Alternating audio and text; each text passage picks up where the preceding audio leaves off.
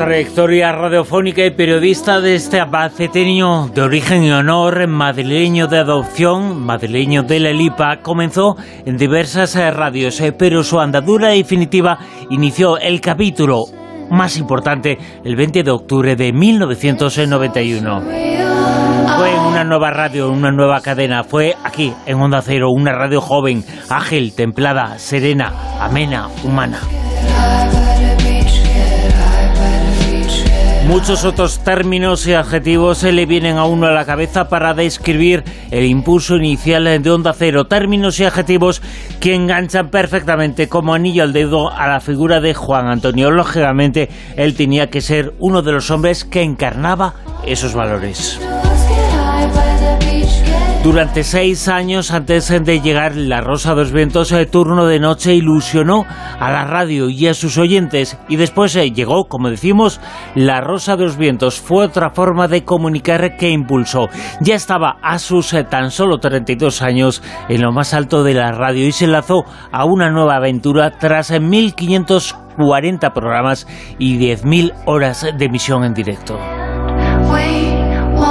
Servidor llegó a La Rosa de los Vientos en la segunda temporada del programa. Una de las cosas que hice entonces eh, fue diversas secciones eh, seriales que Juan Antonio le encargaba, entregas, eh, temas por entregas, volviendo la comunicación algo distinto relacionado con el mundo del misterio y con el mundo de los enigmas, volviendo un poco a la radio clásico, a la forma de comunicación clásica por seriales, por pequeñas entregas. Leyendas urbanas, expedientes en del misterio, pero de todas las secciones eh, que uno efectuó, la que más impacto tuvo fue Enigmas en del mundo. Fue, bueno, vaya si funcionó. 200 eh, capítulos, 200 entregas. El mundo del misterio y los enigmas fue la autopista que seguimos. Eh, fue una sección que, como decimos, tuvo un enorme éxito y que presentamos aquí, con una voz joven, muy, muy joven. Analizaremos en esta serie decenas de objetos similares, artefactos y restos arqueológicos y como el hallado en el año 1900 en el mar Egeo contradice todo lo que suponíamos sobre los conocimientos científicos y tecnológicos en las antiguas civilizaciones. Eso fue, eso fue lo que dijimos a propósito en la primera entrega, a propósito de la llamada máquina antiquitera, uno de los grandes enigmas arqueológicos. Y él nos presentó uno de los grandes enigmas no arqueológicos, sino parapsicológicos del mundo. En el capítulo, creo que el 74 que se efectuó de esos enigmas del mundo. Hablamos sobre el misterio de los encuentros cercanos a la muerte, que presentaba así. Atención, capítulo 74 en los enigmas del mundo. Con este fondo musical impresionante de Pech sonando para todos vosotros en la Rosa de los Vientos. Y proponiendo un asunto misterioso, un asunto desconcertante. Bruno Cardeñosa nos introduce en estas experiencias cercanas a la muerte. Asombroso.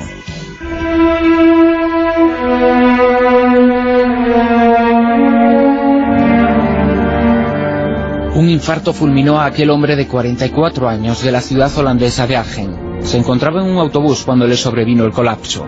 Minutos después, instalado en la línea que separa la vida de la muerte, una ambulancia le trasladó al hospital Green State.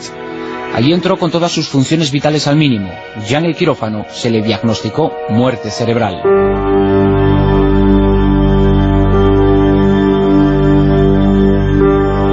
Equipo de médicos y cardiólogos de Pim Van Lomen intentó por todos los medios rehabilitarle. Una de las enfermeras procedió a intubarle, lo hizo con destreza pero con cuidado. Casi con mimo le extrajo la prótesis dental que tenía el paciente, cuyo electroencefalograma plano se prolongaba ya varios minutos. Se dio paso a la desfibrilación. Minutos después, tras varias descargas eléctricas sobre su pecho, el electroencefalograma del paciente volvió a renacer. Había vuelto, había retornado, desde el otro lado, hacia la vida.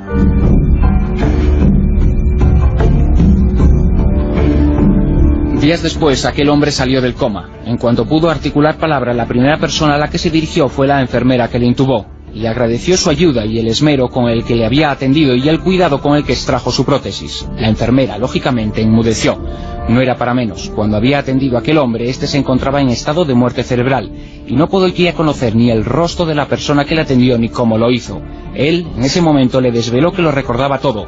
Lo recordaba porque estando en el quirófano sintió que salía de su cuerpo y que vio la escena con todo lujo de detalles. Y le explicó que su alma, su espíritu, lo que fuera, había atravesado posteriormente un túnel al final del cual había una poderosa luz y que al final de ese túnel se encontraba la frontera de la muerte, pero que antes de llegar a ella decidió regresar.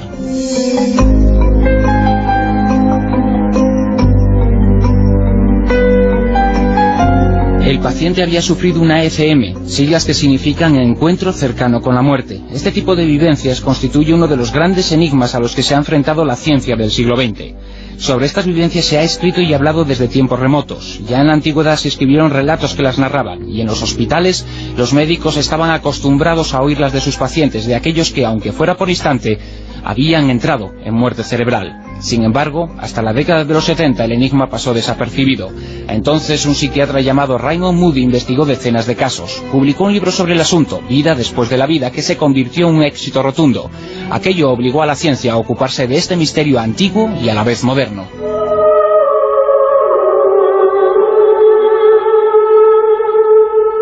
Las ECM se producían a menudo cuando los pacientes atravesaban ese trance. Algunos describen cómo salen de su cuerpo, otros sienten cómo se dirigen hacia un túnel, al final del cual hay una luz, una luz blanca y pura. Allí, en ocasiones, describen encuentros con sus cercanos fallecidos. A otros les salen al paso entidades casi celestiales. No pocos describen cómo por delante de ellos brotan escenas de su vida, una suerte de revisión o examen de lo que fue su recorrido vital. Al final, sin embargo, regresan, como si su hora no hubiera llegado aún, o como si incluso hubieran elegido quedarse para proseguir y terminar aquí su trabajo entre los vivos. El médico que atendió al paciente del caso que hemos citado se llama Pim Van Lomen. Es el responsable del estudio más sofisticado efectuado para desentrañar el misterio. Siguió el curso de 344 pacientes que habían atravesado el mismo ciclo. Infarto, muerte cerebral confirmada y posteriormente reanimación. De los 344, 62, un 18% dijeron haber vivido una ECM.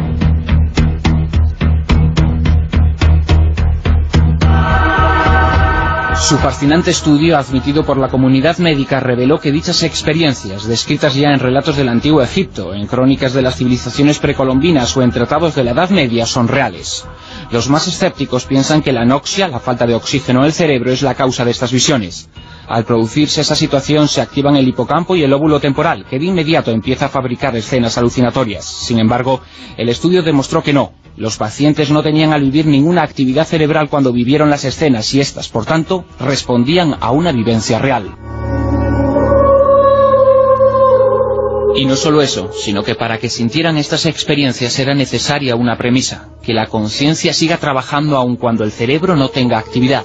En suma, que la conciencia sobrevive a la muerte del cerebro y que ambas cosas están desligadas. Dicho de otro modo, lo que los antiguos decían al asociar el espíritu a estos viajes más allá de la muerte quizá era cierto.